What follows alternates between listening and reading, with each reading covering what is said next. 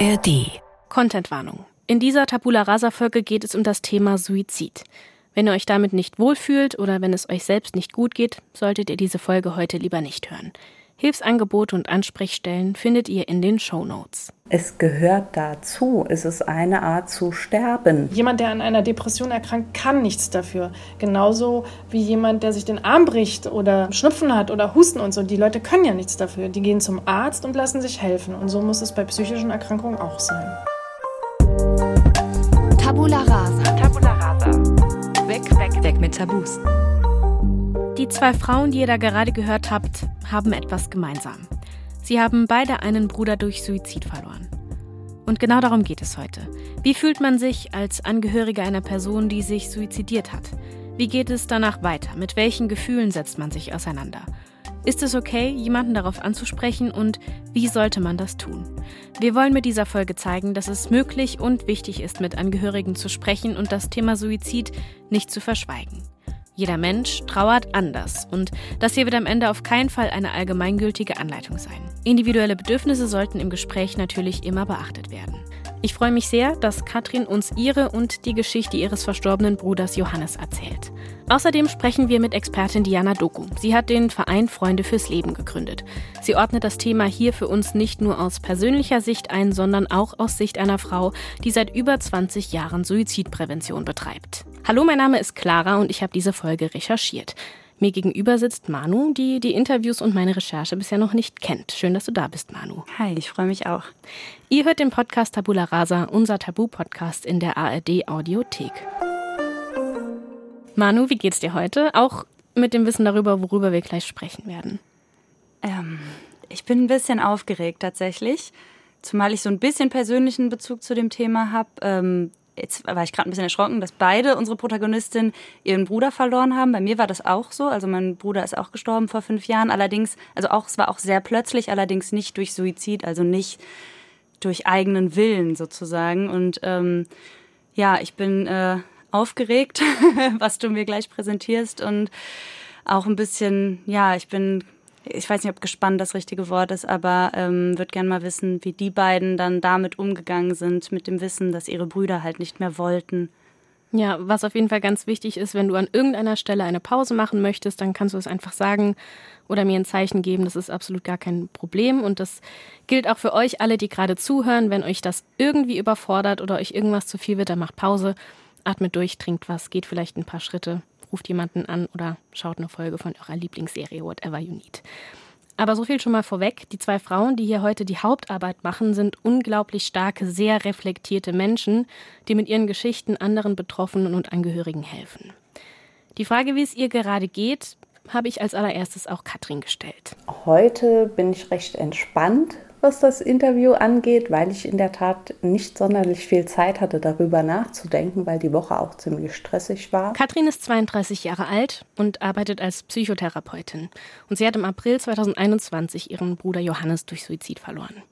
Johannes ist unter anderem auch einer der Gründe, warum ich mich bei dieser Staffel für dieses Thema entschieden habe. Ich habe Johannes nämlich gekannt. Er hat wie ich Poetry Slam gemacht und hat lange in einer Kneipe bedient, in der ich einen großen Teil meiner Jugend verbracht habe. Und als er sich suizidiert hat, das war ein Riesenschock für mich, weil Johannes war so einer, der nach außen hin immer total entspannt und meistens äh, total fröhlich gewirkt hat. Aber das war eben nur das Gesicht, das er in der Öffentlichkeit getragen hat.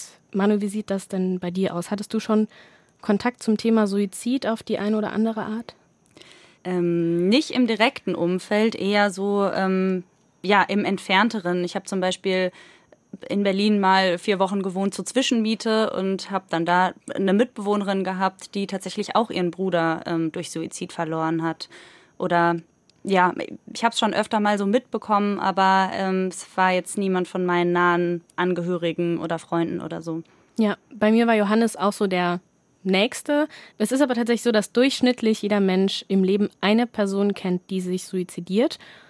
Um das mal mit ein paar Zahlen zu unterlegen, 2021 haben sich laut Statistischem Bundesamt in Deutschland 9.215 Menschen suizidiert und davon rund 75 Prozent waren männlich. Das sind 25 Personen pro Tag. Hättest du das gedacht? Boah, und ich habe da noch nie drüber nachgedacht, über diese Zahl. Aber dass die hauptsächlich männlich sind, ist ähm, fällt mir auch so auf, dass also alle, die ich irgendwie aus einem entfernteren Kreis äh, kenne oder von denen ich gehört habe, das waren alles Männer. Und 25 pro Tag in Deutschland ist natürlich krass. Ja, voll. Und äh, im Jahr 1998 waren das 12.265 Menschen. Und einer davon war der Bruder von Diana Doku. Diana ist Hochschuldozentin, PR-Beraterin und freie Redakteurin für TV-Formate. Und nachdem ihr Bruder Suizid begangen hat, hat sie sich erstmal eine Auszeit genommen und ein Jahr lang gar nicht gearbeitet. Als sie etwa zwei Jahre nach dem Tod ihres Bruders erfährt, dass die Freundin ihres Kollegen Gerald Schöms ebenfalls Suizid begangen hat, ruft sie ihn kurzerhand an. Um ihm zu sagen, dass es mir leid tut, mein Beileid, und wenn er sprechen möchte, dann können wir uns ja treffen. Und dann hat er gesagt, vielen Dank, du bist wirklich eine der wenigen, die mich darauf ansprechen. Wir sind ja nicht mal befreundet. Und dann haben wir uns getroffen und haben uns gefragt, warum das eigentlich so ein großes Tabuthema ist. Warum es so schwer ist, Leute darauf anzusprechen, beziehungsweise Angehörige und Betroffene, die jemanden durch Suizid verloren haben. Und haben angefangen zu recherchieren. Und das Erste, was wir herausgefunden haben, war, dass es von offizieller Seite keine Informationen zum Thema Depression und Suizid gibt. Und dann haben wir auch im Netz recherchiert und haben gedacht, oh, im Netz gibt es auch nichts. Manu, sagt dir Freunde fürs Leben was? Nee. Das ist der Verein, den Diana und Gerald gegründet haben, um eben diesem Mangel an Informationen entgegenzuwirken. Und auf dieser Internetseite gibt es Infobroschüren, die in Zusammenarbeit mit TherapeutInnen erstellt wurden. Es gibt ein Hilfsangebot Finder und ganz oben ist ein gelber Balken, auf dem steht Soforthilfe. Und wenn du draufklickst, dann ploppt dort die Nummer der Telefonseelsorge und des Kinder- und Jugendtelefons auf. Voll gut. Die haben auch einen YouTube-Kanal mit echt vielen prominenten Gästen. Also Nora Tschirner war da zum Beispiel schon, Klaas Häufer Umlauf. Und die haben auch einen Instagram-Channel. Die leisten echt eine sehr, wie ich finde, beeindruckende Aufklärungsarbeit von langen Interviews über kurzen Infoposts. Was hältst du so von dem Angebot? Was würde dich da vielleicht ansprechen? Ich glaube einfach überhaupt, dass es das gibt, ist voll gut. Also, dass man äh, so eine Seite hat, wo man einfach mal so umfassend dazu informiert wird und nicht irgendwie sich einzeln äh, im Internet irgendwie Sachen mhm. ergoogeln muss. Ich glaube, allein die Tatsache, dass es das gibt, finde ich gut. Ja, voll. Gerade auch dieser Hilfsangebot Finder, das ist echt cool. Da kannst du die Region einstellen, in der du lebst, das, wonach du suchst, also ob du ein Online-Angebot willst oder halt ein Präsenzangebot. Und dann spuckt dir das wie so eine Suchmaschine halt einfach alle Angebote so in deiner Nähe raus. Und ja, das finde ich total gut. Weil ich glaube, dass man ja oft auch total, also wenn man sowieso in so einer Situation ist, ist man ja grundsätzlich vielleicht überfordert, sich Hilfe zu suchen. Und wenn man dann äh, so ein Angebot hat, wo einem das so ein bisschen, ähm, ja, wo das alles schon vorsortiert ist mhm. und die Recherchearbeit schon geleistet ist, das kann, glaube ich, unheimlich hilfreich sein. Man muss es halt nur erstmal kennen, ne? Ja, voll, absolut.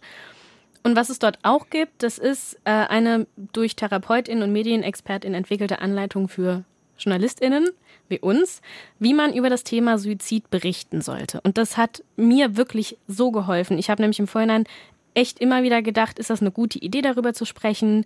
Welche Gefahren gibt es da auch? Worauf muss ich überhaupt achten? Weil man hört ja auch immer wieder von Nachahmungstaten. Ist das dieser Werter-Effekt, von Ganz dem immer genau. gesprochen wird? Ganz genau, der Werter-Effekt. Sagt Aber das was? Hast ja, du das schon mal gehört? Also, äh, wenn ich das richtig verstehe, bedeutet das, dass Leute dazu animiert werden könnten, wenn sie von einem Suizid hören oder lesen, sehen, mhm. dass sie dann denken, ach, das ist eine tolle Idee, mache ich auch. Also ja. sehr lapidar formuliert. Ich glaube aber ehrlich gesagt, also ich glaube nicht, dass das stimmt, aber wenn, wenn dieser Effekt sogar einen Namen hat, dann wird mhm. ja vielleicht irgendwas dran sein, oder? Ja, genau. Und der Name, der stammt, wie man sich das vielleicht auch schon denken kann, aus dem Buch von Goethe, Die Leiden des jungen Werther das angeblich zur Zeit seiner Veröffentlichung zu einer Selbstmordwelle bei jungen Menschen geführt haben soll, obwohl das jetzt heute schwer nachweisbar ist. Mhm. Eine Studie des Ohio State University Colleges zeigt aber, dass es da tatsächlich ähnliche Muster gibt. Wenn ausführlich, ja, wenn ausführlich über Suizid berichtet wird, zum Beispiel bei einer prominenten Person und dabei Orte oder Methoden, also diese Details eben genannt werden, oder der Suizid romantisiert wird, dass dann die Anzahl der Suizide danach tatsächlich ansteigt. Okay. Aber es war mir deswegen irgendwie auch umso wichtiger, da halt richtig ranzugehen. Und Diana Doku von den Freunden fürs Leben hat mir dann äh, Folgendes dazu erklärt. Natürlich ist es richtig, dass man, wenn ein Suizid oder der Suizid einer prominenten Person passiert, dass man natürlich nicht schreibt oder berichtet, wie diese Person sich umgebracht hat, weil da gibt es schon einen Nachahmungseffekt. Aber im Zuge eines Suizids kann man doch über die Erkrankung reden oder über Suizidprävention. Also es ist ja immer wichtig, wie die Medien darüber berichten, um anderen Leuten denen es vielleicht schlecht geht, die aus dieser Isolation zu holen und zu sagen, ey, es gibt Hilfe. Du bist nicht allein und du musst dich auch nicht für deine Erkrankung schämen. Hol dir Hilfe. Und neben dem Werther-Effekt gibt es nämlich auch den Papageno-Effekt. Der wurde erstmals 2010 im österreichischen Suizidpräventionsplan von Professor Dr. Thomas Niederkrotenthaler festgehalten, der an der Medizinischen Universität Wien in der Suizid- und Suizidpräventionsforschung arbeitet. Und der Name bezieht sich, ähnlich wie beim Werder-Effekt, auf eine Kunstfigur, nämlich Papageno aus äh, Mozarts Oper die Zauberflöte. Und Papageno kann in dieser Oper äh, seine anfänglichen Suizidgedanken mit Hilfe von anderen überwinden. Und Medien können bei guter Berichterstattung, die zum Beispiel Auswege aufzeigt und Details wie Methode oder den genauen Ort eben weglässt, auch suizidpräventiv wirken. Und das hat mich dann auch einfach final überzeugt, dass es wichtig ist, das Thema abzudecken und eben auch mit den richtigen Formulierungen. Tatsächlich ist es nämlich so, dass Suizid oder sich suizidieren da so die besten Worte sind, die man benutzen kann, weil sie eben wertfrei sind. Und das werden wir jetzt auch weiterhin probieren. Ich gebe mir Mühe. Kommen wir zu Katrin und Johannes. Und wir sprechen jetzt etwas konkreter über Johannes und seinen Suizid. Wenn euch das zu viel sein könnte, dann steigt ihr jetzt am besten aus. Hilfsangebote und Ansprechstellen findet ihr, wie gesagt, in den Show Notes. Katrin und Johannes haben dreieinhalb Jahre Altersunterschied und verstehen sich in ihrer Jugend so ganz okay. Also mit 17 bin ich zu Hause ausgezogen, war dann nicht mehr da er war zu der Zeit in einem Alter, wo ich gar nichts mit ihm anfangen konnte. Also das ist erst später so, so ein bisschen zusammengewachsen, als er dann nach seiner Ausbildung nochmal zurück ins Saarland gekommen ist und wir halt gemerkt haben, dass doch vieles auch sehr ähnlich ist. Ihr Verhältnis hat sich dann aber eines Tages ziemlich schlagartig verändert. So richtig intensiv war es dann, als er mich von der Arbeit angerufen hat, ähm, weil er gesagt hat, ne, er kann nicht mehr dafür garantieren, dass er sich nichts antut und ich soll ihn doch bitte in die Klinik bringen. Also das hat uns halt nochmal deutlich enger zusammengebracht, was mich aber natürlich auch nicht mehr so hat nur Schwester sein lassen, sondern einfach auch Therapeutin. Und von daher hat sich halt das beides auch einfach ganz, ganz viel vermischt in unserer Beziehung. Also er war dann danach wirklich ein halbes Jahr auch in der Psychiatrie gewesen. Ich habe mich dann auch um seine Anschlussbehandlung gekümmert. Ähm, er hatte da auch finanziell Probleme, weil er sich halt um Dinge nicht mehr gekümmert hat und das habe ich auch alles für ihn geregelt. Das ist schon noch viel Verantwortung, die sie da auf einmal übernommen hat. Könntest du dir das vorstellen, so von jetzt auf gleich? Ich glaube, man hat dann keine Wahl. Also ich glaube auch nicht, dass sie sich das vorher vorgestellt hat wahrscheinlich. Aber äh, wenn mich jemand aus meinem engen Kreis anrufen würde und sagen würde, ey, du musst mir helfen, ich kann nicht mehr, äh, ich kann nicht dafür garantieren, dass ich mir was antue. Mhm. Ich glaube, dann switcht man ganz schnell in diesen ja. Modus, ja, äh, okay, ich tue alles, was in meiner Macht liegt, um dir zu helfen. Also ich glaube, das ist keine bewusste Entscheidung. Absolut. Und Katrin ist ja auch Psychotherapeutin. Entsprechend hatte sie auf jeden Fall auch das Know-how, das sie gebraucht hat. Aber sie hat erzählt, dass auch noch ein bisschen mehr dahinter gesteckt hat. Ich neige dazu, auch gerne die Kontrolle zu haben. Und ähm, das hat auch einfach meiner Persönlichkeit äh, voll in die Karten gespielt. Ne? Ähm, so ich äh, das dann auch natürlich äh, sehr dankbar angenommen habe. Und rein formal weiß ich, was ich tun soll, also tue ich das halt. Ne? Ich meine, das war auch immer mal wieder ein gutes Gefühl zu sehen, ich kann ihm da helfen. Ich finde es voll beeindruckend, wie selbstreflektiert sie da ist. Und ich glaube, ich weiß nicht, ob ich das könnte, wenn ich ehrlich sein soll. Mhm. Also ja, gut, dass sie weiß, dass sie quasi so eine kontrollierende Persönlichkeit mhm. hat und dass sie auch reflektieren kann, so ähm, ihr hat das, also ich kann mir vorstellen, dass ihr das geholfen hat, weil du dich sonst in so einer Situation ja so machtlos fühlst, mhm. ne? Und dass sie da irgendwie das Gefühl hatte, ich kann was tun, ja. äh, das kann ich schon voll nachvollziehen. Ja. Ich glaube auch, dass das ziemlich, also so eine natürliche Reaktion ist, dass man einfach gerne die Verantwortung dieser Person auch abnehmen will, ja. wenn man sieht, die kann die selbst gar nicht mehr tragen. Mhm. Etwas, was ich mich dann auch gefragt habe, wo Katrin so viel Verantwortung für Johannes übernommen hat, war, wie hat sich das für sie angefühlt, als er sich letztendlich dann doch suizidiert hat mhm. und kamen da vielleicht auch Schuldgefühle hoch und das hat sie bestätigt und hat es dann aber auch direkt für mich einordnen können. Okay, ich gebe ihm Freiheit, ich gebe ihm Verantwortung und die nimmt er und macht das dann. Ne? Klar, als die die gefühlt die Verantwortung für ihn getragen hat, habe ich mich schuldig gefühlt. Letzten Endes, er war eine erwachsene Person und für sich selbst verantwortlich. Zu sagen, dass er jetzt die Schuld daran trägt, finde ich auch problematisch. Also rein theoretisch trägt keiner Schuld daran, ne? aber man nimmt die sich gerne, was ja auch einfach die Funktion hat, dass man sich da nicht hilflos fühlen muss. Und ich glaube, das ist mir ganz lange viel, viel schwerer gefallen, diese Hilflosigkeit, diese Ohnmacht zu akzeptieren, in der ich da war. Dann sind wir Menschen halt so, dass wir lieber die Schuld nehmen und mit der Illusion rumlaufen, naja, ich hätte ja was machen können und ich hätte Kontrolle haben können, ne, als zu sagen, ja, ich habe halt verdammt nochmal nichts tun können. Voll wichtig, dass sie dann die Unterscheidung irgendwann hingekriegt hat zwischen Schuld und Verantwortung, ne? Weil Schuld hat niemand an dieser Situation, aber die Verantwortung trägt natürlich oder hat ihr Bruder dann getragen mit seiner ja, eigenverantwortlichen Entscheidung. Ja. Und äh, gut, dass sie dann da loslassen konnte und irgendwie sich von diesem Schuldding lösen konnte, auch wenn sich unfassbar scheiße und machtlos anfühlen muss, klar. Ja, voll. Und darüber habe ich auch mit unserer Expertin Diana Doko gesprochen welche Rolle aus Ihrer Erfahrung Schuldgefühle auch beim Umgang mit Angehörigen eben spielt. Das fängt ja schon bei der Erkrankung an. Ja? Also auch für die Erkrankung ist niemand schuldig. Also die Person selber, die erkrankt ist, auch nicht. Und natürlich ist bestimmt auch oft, dass Eltern sich fragen, was habe ich falsch gemacht oder Partner und Partnerin, wie hätte ich ihm helfen können. Es gibt keine Schuldfrage. Ich wünschte mir, ich könnte den Menschen die Schuld nehmen. Das können wir nicht, aber wir können als Gesellschaft die Leute nicht verurteilen. Das Umfeld nicht, die Familie nicht und die Person, die sich das Leben genommen hat. Also kann man zusammenfassend sagen, es ist niemand schuld, weder Angehörige noch die Person, die sich suizidiert hat. Und das Tabu startet eigentlich schon viel früher, nämlich schon beim Thema psychische Erkrankungen und dem Umgang mit denen. Hast du dahingehend schon mal eigene Erfahrungen gemacht in irgendeiner Art und Weise, Manu? Vielleicht auch, also was man ja oft so hört, ist gerade so im Arbeitskontext, dass da noch sehr, sehr viel drüber geschwiegen wird, gerne. Ich glaube oft, dass es so ist, dass alle wissen, ja, jeder muss eigene Grenzen setzen und jeder muss sich irgendwie äh, zurücknehmen und auf sich selbst aufpassen mental, aber so richtig ernst genommen wird das halt oft erst, wenn es so richtig schlimm ist, mhm. wenn es eigentlich erst zu spät ist. Wenn vorher auf Leute auf sich achten, dann ist es glaube ich oft noch so, ah, ja, irgendwie mhm ganz schön faul und hat irgendwie nur Urlaub im Kopf ja, oder keine voll. Ahnung und ja. ist so, ach, keine Ahnung, so, so weichgespült, linke, woke Bubble irgendwie, ja. die selbst auf sich Acht gibt und so. Boah. Und ich glaube, ja. So ja. echt ernst genommen wird es erst, wenn ja. du so richtig schwer depressiv bist, wenn, wenn du es ja auch so richtig verdient hast. ja, voll. Und ich finde es halt schon auch wirklich echt richtig heftig, wie viele Leute sich gar nicht trauen, offen zu sagen, dass sie zum Beispiel in Therapie sind. Mhm. Aber ja, berechtigterweise, weil man ja immer noch so behandelt wird, als wäre das was ganz Schlimmes.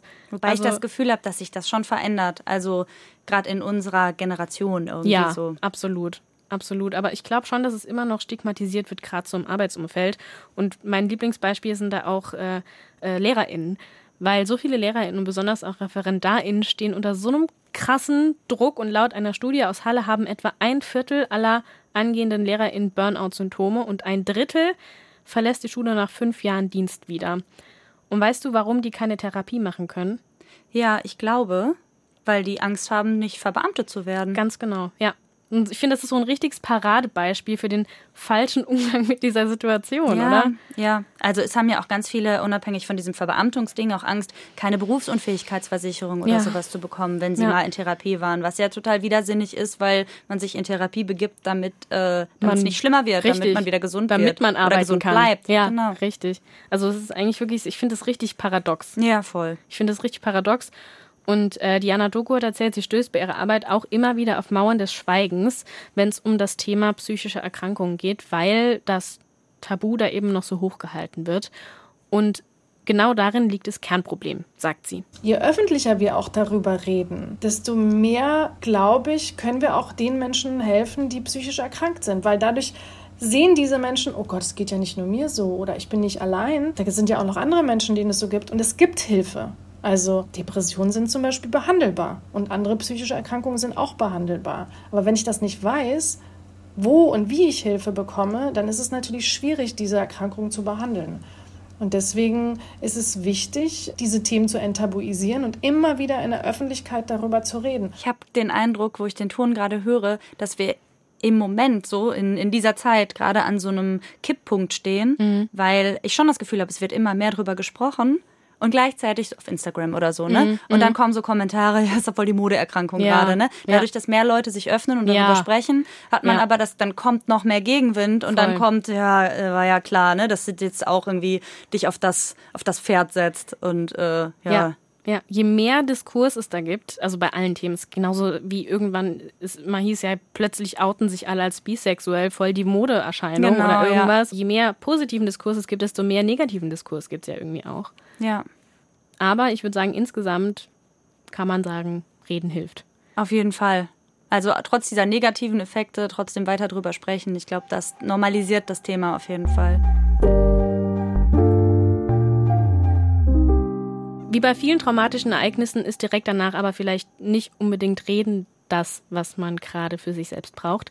Katrin hat die Zeit unmittelbar nach Johannes Suizid auf vielfältige Weise hinter sich gebracht. In den Wochen danach, das war halt so die Zeit, wo man einfach funktioniert. Ich glaube, das kennt jeder, der irgendwie einen nahestehenden Menschen verloren hat, wo man halt ganz viel organisieren muss. Ich war auch fünf Wochen nicht auf der Arbeit. Also in der Zeit habe ich dann auch meine Eltern unterstützt äh, dabei, das alles irgendwie zu regeln.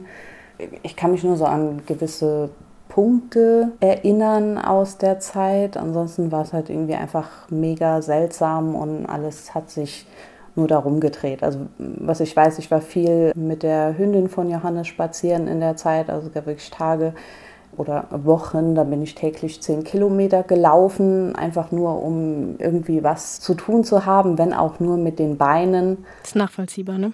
Auf jeden Fall nachvollziehbar, ja. Dass man dann auch, dass sich erstmal alles darum dreht und dann äh, man aber irgendwie auch ganz dankbar ist über so einen Funktionsmodus und irgendwie was tun können und was machen können. Und wenn es halt nur mit dem Hund raus, was heißt nur, ne? Aber mit dem Hund rausgehen ist. Ja, genau. Und in den Monaten danach hat sie dann eine für sich sehr wichtige Entscheidung getroffen. In den Monaten danach habe ich mich relativ schnell dazu entschieden, eine Wohnung zu kaufen. Ich meine, ich habe vorher lang mit im Elternhaus gelebt. Johannes hat ja auch dort gelebt. Also es war auch mit ein Grund, dass ich noch da gelebt habe, weil es dem Johannes ja einfach schon sehr lange nicht gut ging. Und als er dann nicht mehr da war, ja, war für mich auch so dieses, okay, dann suche ich mir jetzt was eigenes. Also ich habe dann in der Tat eine Wohnung angeschaut und die auch direkt gekauft. Ich weiß nicht, ob das eine Impulsentscheidung war. Ich bin heute sehr, sehr froh, dass ich die Wohnung gekauft habe. Also es gab auch nie einen Moment, wo ich an dieser Entscheidung gezweifelt habe. Und dann habe ich in der Tat an meinem 30. Geburtstag den Notarvertrag unterschrieben. Da hatte ich einen Termin. Das sind aber auch Momente, die bis heute Katrins Gefühle aufwühlen. An dem Tag ging es mir allerdings gar nicht gut. Also das war wieder so einer dieser Tage, wo dieses Johannes-Thema sehr, sehr hochgekocht ist. Sei es jetzt, ich kaufe meine erste eigene Wohnung, dass ich das irgendwie nicht mit ihm teilen kann. Mein 30. Geburtstag, dass ich den nicht mit ihm teilen kann. Das sind dann immer so Momente, wo ich halt weiß, okay, das hätte ich jetzt einfach gern mit ihm geteilt und ich weiß, er wäre stolz gewesen auf mich und er hätte das mit mir gefeiert. Und in den Momenten trauere ich halt eigentlich um etwas, was nie stattgefunden hat, aber wo er halt einfach fehlt. Ja, da kippt die Stimme am Ende. Das kann ich komplett nachvollziehen klar, dass gerade bei so wichtigen Meilensteinen man das eigentlich, äh, dass sie das mit ihrem Bruder hätte teilen wollen. Das geht mir ganz genauso. Ich weiß noch, dann irgendwie so erstes Silvester, so, ja, das ist jetzt halt so das erste Jahr, was anbricht ohne ihn. Und das, das kann ich komplett nachvollziehen, dass egal ob durch Suizid oder durch welchen Weg auch immer man irgendwie einen wichtigen Menschen verloren hat, dass dann so eigentlich schöne Sachen, so schöne Erfolge mhm. oder Meilensteine wie jetzt ein Wohnungskauf oder so, dass das irgendwie dann auch so einen Beigeschmack hat von, ja, die Person ist jetzt nicht dabei. Ja.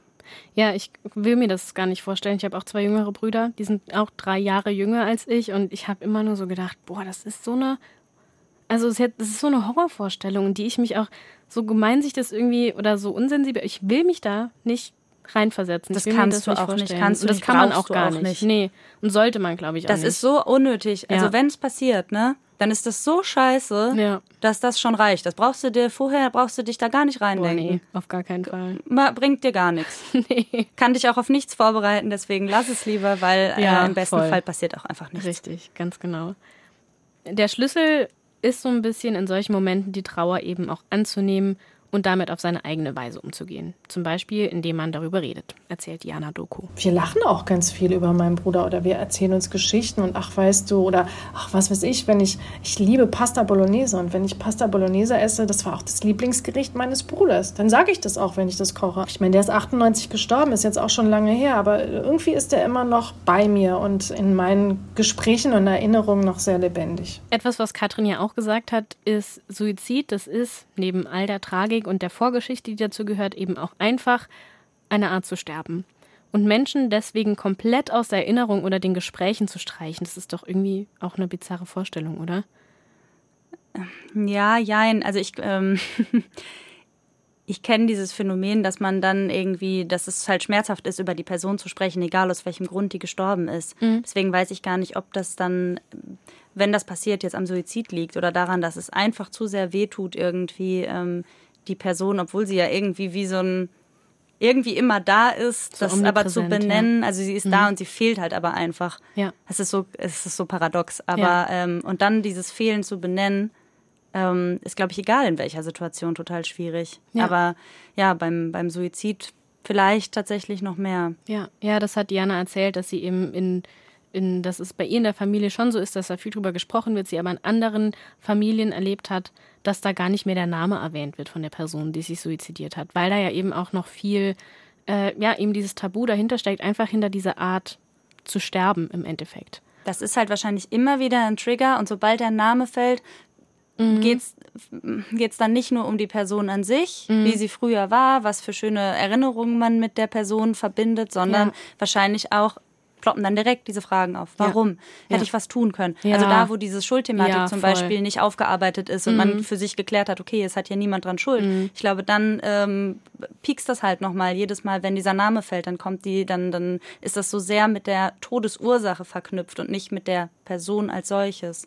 Ja, absolut. Und ich glaube, das ist auch so ein bisschen eine von diesen, von, also so eine Kernproblematik, dass da eben so ein ganzer Rattenschwanz, so ein ganz großes Päckchen an, an Tabuen, an Schuld und an ja, Scham teilweise eben auch so mit, äh, ja, mit dranhängt. Und ich merke schon auch, wenn ich selbst drüber nachdenke, dass da bei mir andere Gefühle und Gedanken hochkommen, als wenn ich jetzt zum Beispiel über einen Unfalltod nachdenke. Also ich bin selbst absolut nicht befreit von diesen Tabugedanken. Wie ist das bei dir? Aber was meinst du genau mit Tabugedanken? Also von dieser Idee von, äh, also es, es, es fühlt sich einfach anders an. Ich kann es gar nicht so richtig greifen. Es ist schon so ein, ich würde, glaube ich, auch zurückhaltend sein im Umgang mit einer, mit einer Person, wo ich weiß, da hat sich jemand suizidiert. Ich glaube schon auch, dass da bei mir eine gewisse andere Art von Zurückhaltung einfach so hochkommen würde beim Gespräch. Vielleicht, weil man da kein Fass aufmachen will, weil man nicht Genau, weiß, ja. was löst das jetzt bei der Ja. Mhm. anderen Person aus. Also ich weiß aus Erfahrung, dass es schon schwierig genug ist, Leute äh, oder mich zum Beispiel Mhm. als Trauernde ne, darauf anzusprechen, ähm, wo jetzt sowas wie eine Schuldfrage überhaupt nicht in Ja. keinster Weise im Raum steht. Jemanden, der trauert, darauf anzusprechen, ist immer schwierig, weil man Ja. nicht weiß, was löst du bei dem aus und auch kann ich selbst damit umgehen, Mhm. mit dem, was der andere mir erzählt. Das kommt ja auch noch dazu. Und klar, bei diesem Suizidding, da stehen so viele Fragen im Raum, die niemand auf der Welt beantworten kann, Ja. dass das halt ähm, wahrscheinlich schwierig ist, dann da auch ein Gespräch drüber zu führen. Ja, voll. Und das äh, begründet sich allerdings nicht nur darin, dass man da irgendwie nicht so richtig ins Gespräch kommt hin und wieder, sondern das ist so ein relativ flächendeckendes Problem, das auch viel, ähm, ja, auf einer viel offizielleren Ebene quasi äh, beginnt, erzählt Okay. Diana Doku. Es sterben in Deutschland immer noch jährlich zwischen 9.000 und 10.000 Menschen durch Suizid und das sind mehr Tote als durch Verkehrsunfälle, Drogenmissbrauch, AIDS und Raubüberfälle zusammen. Und trotzdem ist dieses Thema nicht auf der gesundheitspolitischen Agenda. Das heißt, es wird schon eigentlich von offizieller Stelle tabuisiert. Zu den Themen, die ich gerade genannt habe, gibt es ja öffentliche Aufklärung. Es gibt Plakatkampagnen dazu, es gibt Aufklärungsmaterial dazu und es gibt ja auch jedes Jahr Zahlen, die dazu veröffentlicht werden. So würde ich mir das natürlich für die Suizidtoten auch wünschen. Diesen, ja, total krass, ne? Und diesen öffentlichen Diskurs schaffen, das war ja mit auch ein Grund, warum Diana Doku und Gerald Schöms die Freunde fürs Leben gegründet haben. Mhm. Und äh, auch Katrin schweigt nicht über den Suizid ihres Bruders. Ja, ich spreche da auch relativ offen drüber, also vor allem mit Kolleginnen, Kollegen, wovon viele auch Freunde sind. Manchmal ist es so, wenn jetzt im Arbeitskontext was ist, wo halt so ein paar Merkmale übereinstimmen, wo dann auch eine Kollegin fragt, du, ist es für dich okay? Ne? Oder brauchst du da irgendwie gerade was, wo ich halt schon das Gefühl habe, dass sie auch sensibler sind im Umgang mit mir, weil sie darum einfach wissen. Also ich supervidiere ja auch junge Kolleginnen in Ausbildung und immer wenn es um das Thema geht, sage ich das auch ganz offen. Ne? Für mich auch so ein Coping-Mechanismus, ne? einfach zu sagen, okay, ich habe diese Erfahrung, mir ist das passiert und es ist irgendwie sinnlos, wenn ich das nicht teile und äh, daraus nichts Gutes oder Sinnvolles mache. Ja, kon konstruktiv, wie sie damit umgeht, ne? Dass Voll. sie irgendwie aus ihrem eigenen Schmerz und aus ihrer eigenen Trauer noch irgendwie was ähm, für sich zieht und dann aber gleichzeitig noch einen Mehrwert so für andere schaffen will. Richtig stark. Ja, finde ich auch. Und Katrin hatte dann auch so ein bisschen den Vorteil, dass als äh, Johannes sich suizidiert hat, sie noch in der Ausbildung zur Psychotherapeutin war. Und das hat nämlich dann äh, Folgendes bedeutet. Deshalb habe ich auch ähm, direkt, nachdem das passiert ist, mit Selbsterfahrung angefangen. Also es ist quasi Therapie für Therapeuten, müssen wir in unserer Ausbildung sowieso machen, allerdings im Gruppenkontext. Und ich habe mich dann bewusst dafür entschieden, noch Einzelstunden zu nehmen.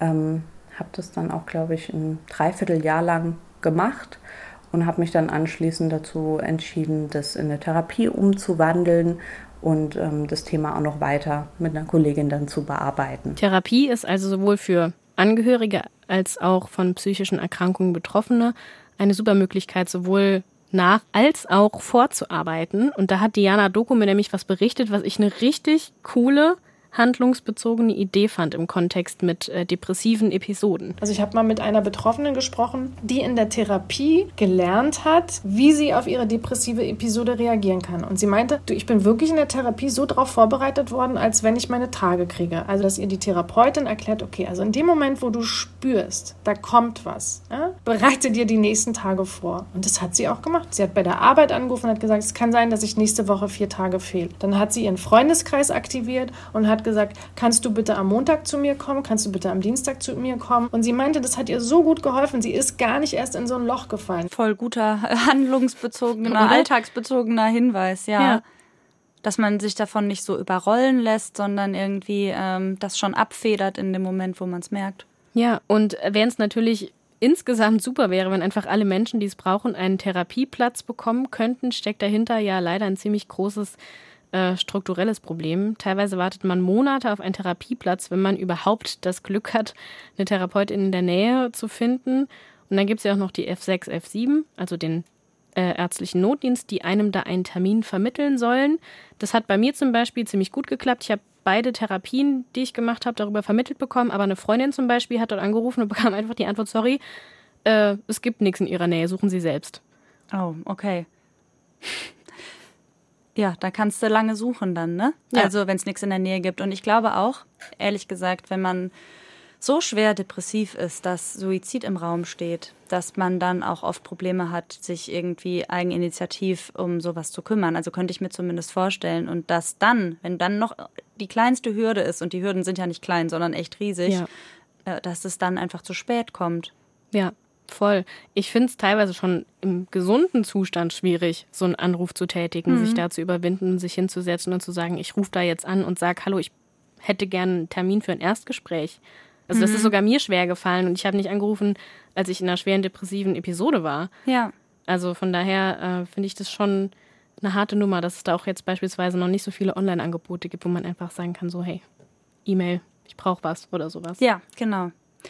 Und gleichzeitig ähm, sorgt, finde ich, auch dieser Mangel, dass auch ständig darüber berichtet wird, es gibt eigentlich keine Therapieplätze dafür, dass Leute, die nicht super schwer depressiv sind, Probleme haben, mhm. also ähm, ähm sozusagen so eine Hemm Hemmschwelle mhm. haben, sich um Therapie zu kümmern, weil ja. sie dann das Gefühl haben, ich nehme jetzt Leuten, oh, die ja. das in Anführungsstrichen wirklich brauchen, ja. ihren dringend benötigten Therapieplatz weg. Ja. Und das sorgt natürlich dafür, dass die im Zweifelsfall auch immer schwerer erkranken. Mhm. Ja, das ist so eine richtige, so ein richtiger Teufelskreis mhm. eigentlich. Und eine Lösung für dieses Problem oder einen Lösungsweg hat mir äh, Diana Doku dann präsentiert. Was ich immer wieder, äh, wenn ich mit Therapeutinnen spreche, höre, ist, dass viele sagen Gruppentherapie. Gruppentherapie ist richtig gut. Und Betroffene zum Beispiel, die gesagt haben, oh nee, Gruppentherapie will ich nicht. Und dann in der Gruppentherapie waren, die dann gesagt haben, boah, die Gruppentherapie hat mir richtig gut geholfen. Ich habe selbst auch schon Gruppentherapie gemacht. Mhm. Und das kostet zwar am Anfang echt Überwindung, weil man sich ja nicht nur einer Person öffnet, sondern gleich mehreren. Aber gleichzeitig war da so viel Verständnis von allen Seiten, weil es ja einfach Menschen sind, die ganz viel von dem nachfühlen können, was da in einem passiert, dass es auch einfach eine echte Bereicherung war, sogar wenn es um Themen ging, die mich selbst gar nicht betroffen haben zum Beispiel. Willst du kurz erzählen, warum du in Therapie warst, damit man das irgendwie einordnen kann? Ja, ähm, ich habe schon mein ganzes Leben lang äh, Probleme mit Ängsten. Also ich habe eine Angststörung, ich habe eine sehr konkrete Phobie, die nennt sich Emetophobie, das ist die Angst vorm Erbrechen. Und das hört sich jetzt erstmal so ein bisschen komisch an, aber ist tatsächlich was, was mich einfach auch besonders als Jugendliche und als Kind und auch teilweise heute noch ziemlich in meinem Alltag einfach beeinflusst. Und deswegen habe ich mich dazu entschieden, eine Therapie zu machen, äh, mehrere Therapien im Endeffekt, um da einfach reinzugehen. Ah, und das ist ja nur, sage ich mal, die Spitze vom Eisberg. Okay, ja. ja genau. Ähm, eine weitere Option äh, sind zum Beispiel Selbsthilfegruppen, in denen man dann sich einfach mit Gleichgesinnten äh, austauschen kann, wo man auf jeden Fall mal schauen kann, wenn man sich dafür interessiert, ist auf der Website von Argus e.V.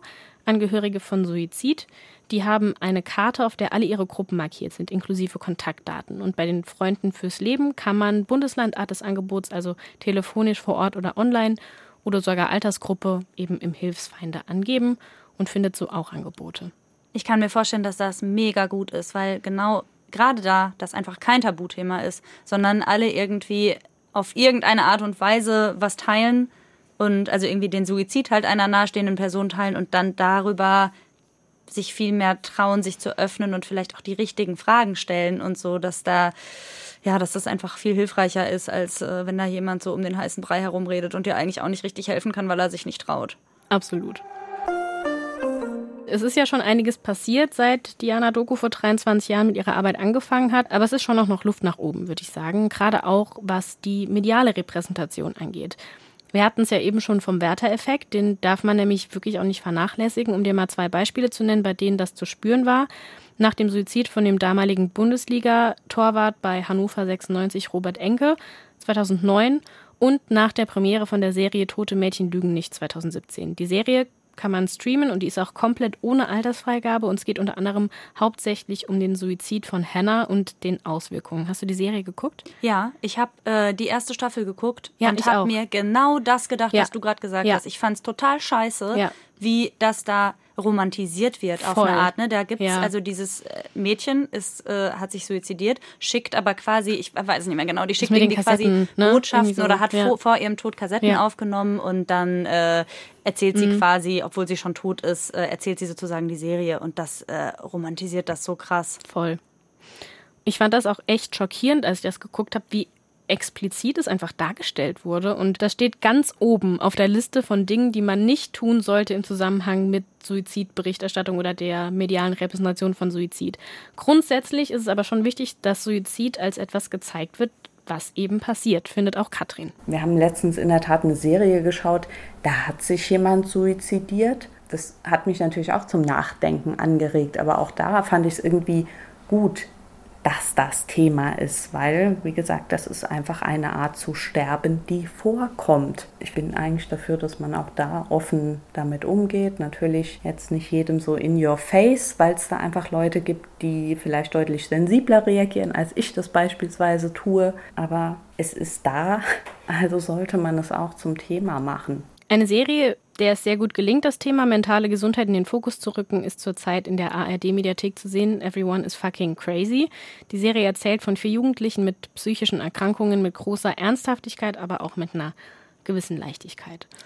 Steht auch auf meiner Watchlist auf jeden Fall. Kann ich sehr empfehlen. Ich habe sie schon geguckt tatsächlich.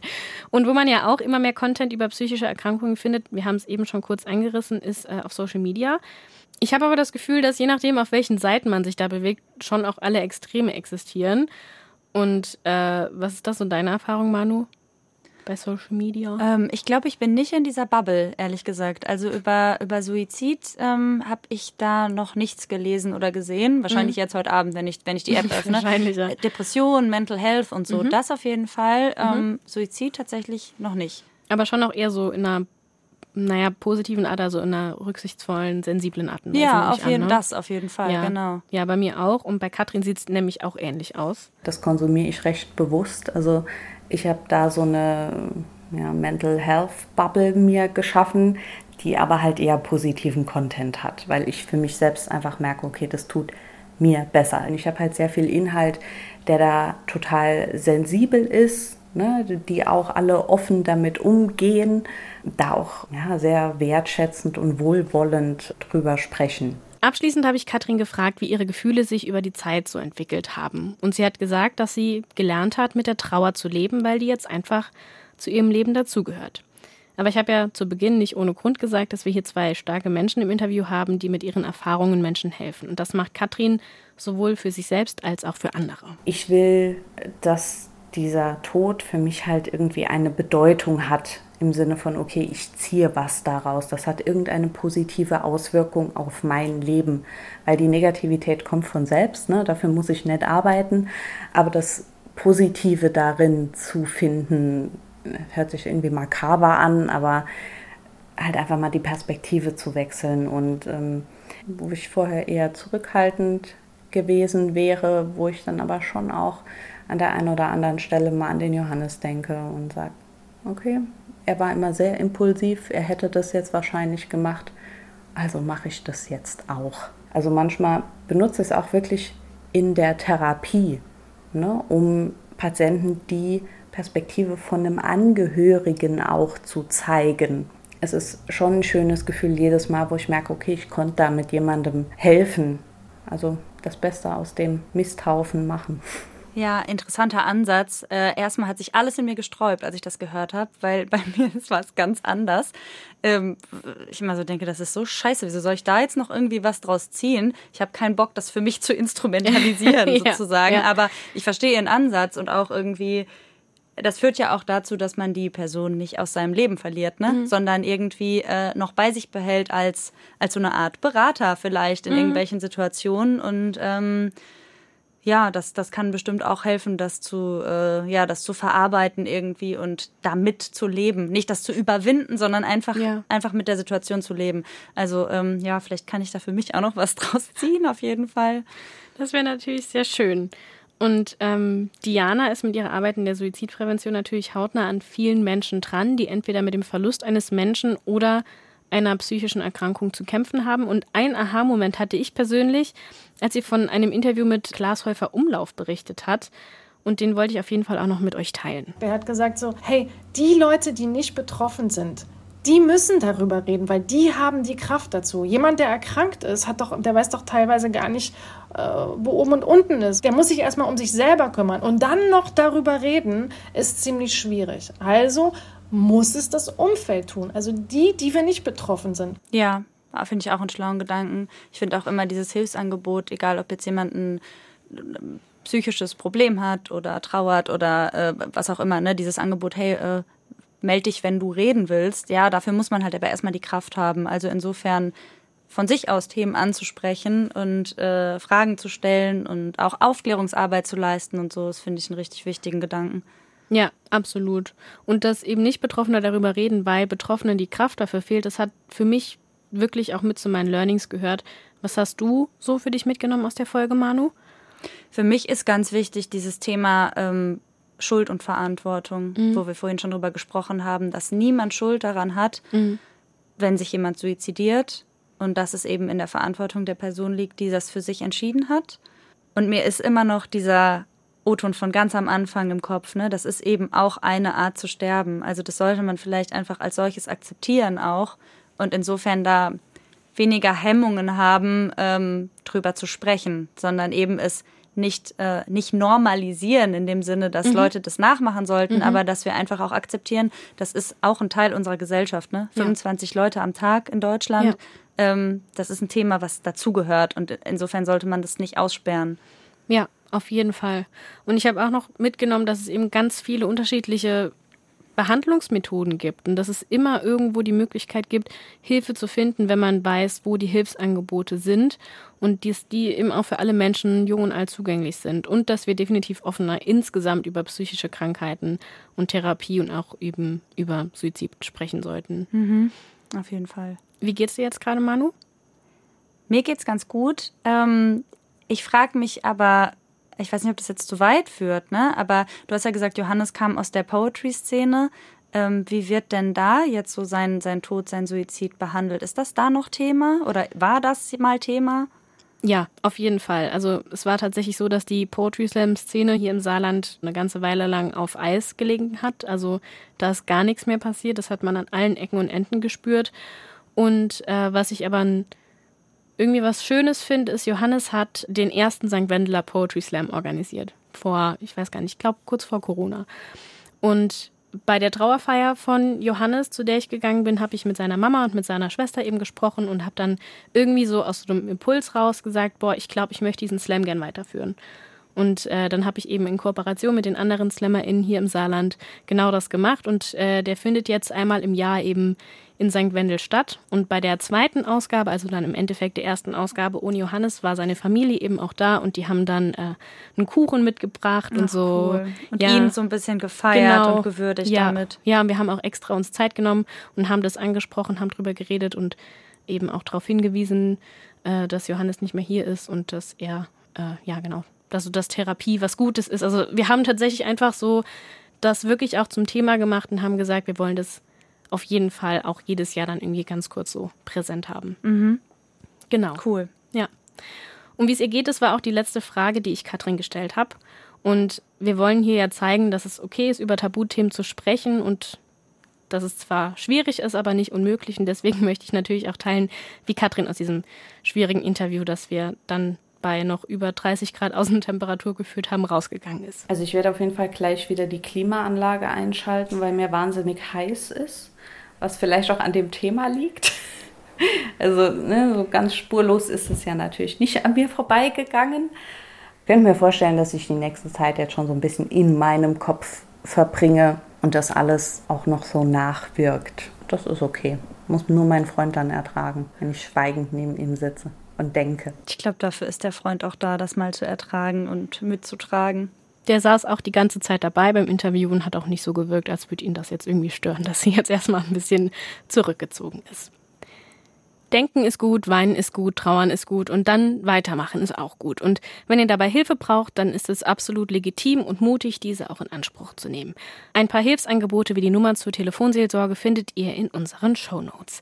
Das war's mit Tabula Rasa. Sagt uns doch, wie es euch gefallen hat. Ihr findet uns auf Instagram oder schreibt uns eine Mail an tabularasa.sr.de. Und wenn ihr euch noch ein bisschen näher mit dem Thema psychische Erkrankungen auseinandersetzen wollt, dann haben wir eine Podcast-Empfehlung für euch. In Spinnst du, einem Podcast von Radio 1 und der ARD Audiothek, spricht Moderatorin Sonja Koppitz darüber, wie das Leben nach einem Psychiatrieaufenthalt gelingt. Wie findet man zurück in den Alltag? Es geht um unterschiedliche psychische Erkrankungen, den Jobeinstieg, Therapieplatzmangel und in der Folge der Kummer der Kümmerer wird genau wie hier bei uns darüber gesprochen, wie das ist, wenn die beste Freundin, Partnerin oder eine andere nahestehende Person an einer Depression erkrankt. Und in der Folgenbeschreibung steht völlig zu Recht, nur wer für sich selbst sorgt, kann für andere sorgen. Und jetzt passt gut auf euch auf, geht raus, ruft eure Liebsten an und sagt ihnen, wie sehr ihr sie mögt und kommt bald wieder, wenn hier wieder weitere spannende Tabuthemen behandelt werden. Das war's von uns, bis zum nächsten Mal. Ciao. Ciao. Tabula rasa. Tabula rasa. Weg, weg, weg mit Tabus. Eine Produktion des Saarländischen Rundfunks.